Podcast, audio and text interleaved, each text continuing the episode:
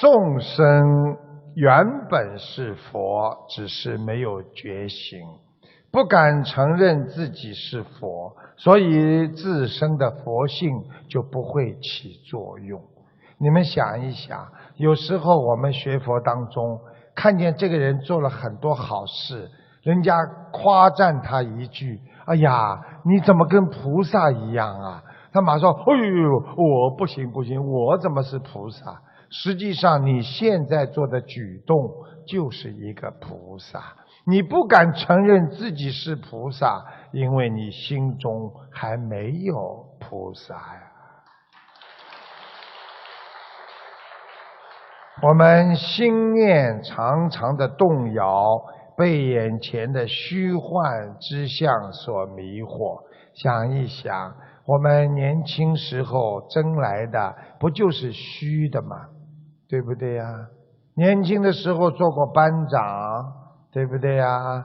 年轻的时候得到过很多的礼遇，得到很多的奖状，到哪里去了？一切都化为虚无了。所以，当一个人迷惑心升起的时候，他无法看清这个世界的真相。无法体悟出世界的无常，那么就会痛苦不堪，而且这种痛苦犹如带着刺的蔓藤一样。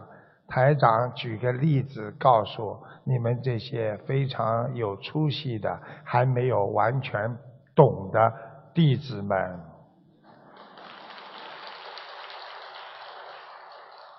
就像我们现在很多人婚姻破裂，明白的人知道我们缘分不够，善缘不够，我们前世的恶缘太多，我自己自身没有好好的修行，所以才会带来这么多的痛苦。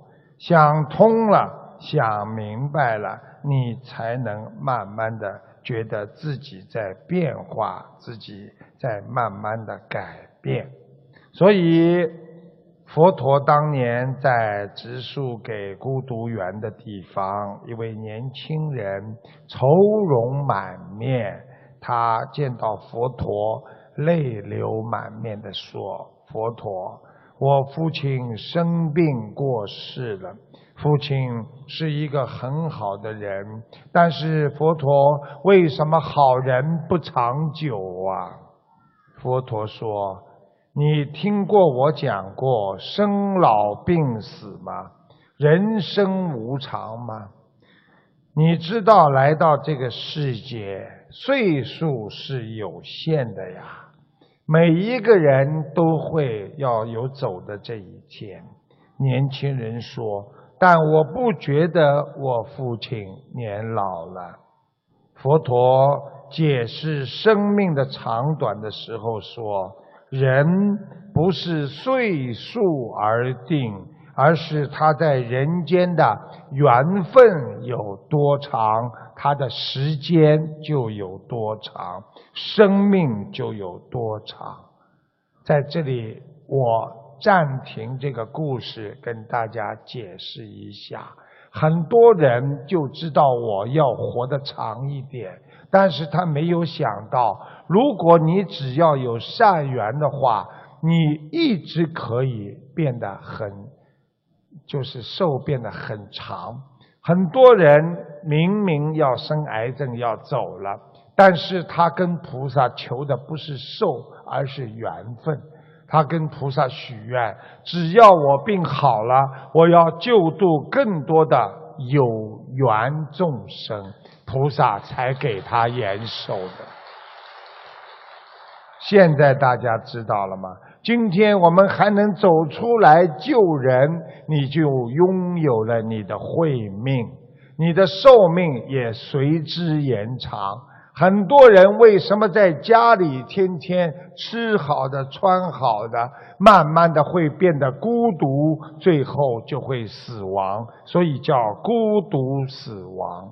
所以人心胸要开阔，要能够去救度众生，把自己有限的生命天天化在无限的为众生服务上面，你的寿命会无限制的延长。有一天，你已经到了八十多岁了，你还在做功德，人家说你的寿可增长，你说我还要活到一百岁为众生服务啊！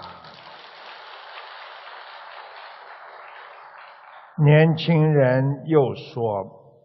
佛陀，我父亲舍此身后是在天堂还是在地狱啊？请佛陀加持，能不能让他往生到啊天上天堂去？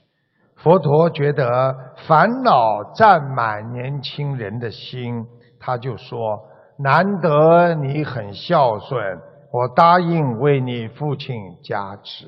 想一想，佛陀当年这么伟大的一位菩萨、一位佛，他也是谆谆善诱的去开导众生。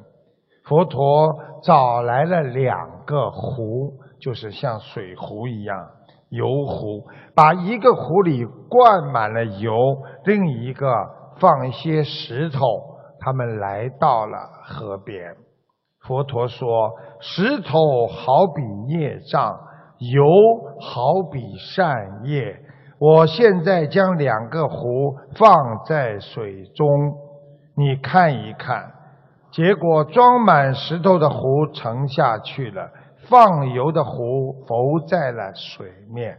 佛陀说：你们用心祈祷，让油现在下沉，石头把它。”浮上来吧，来，大家一起祈祷吧。众生知道，无论如何怎么祈求，石头一定是往下的，而油一定在上面。佛陀笑着说：“行善就像把茶壶放油啊，造恶就是把茶壶里放一块石头。”当你的生命终结的时候，善业往上升，恶业往下沉，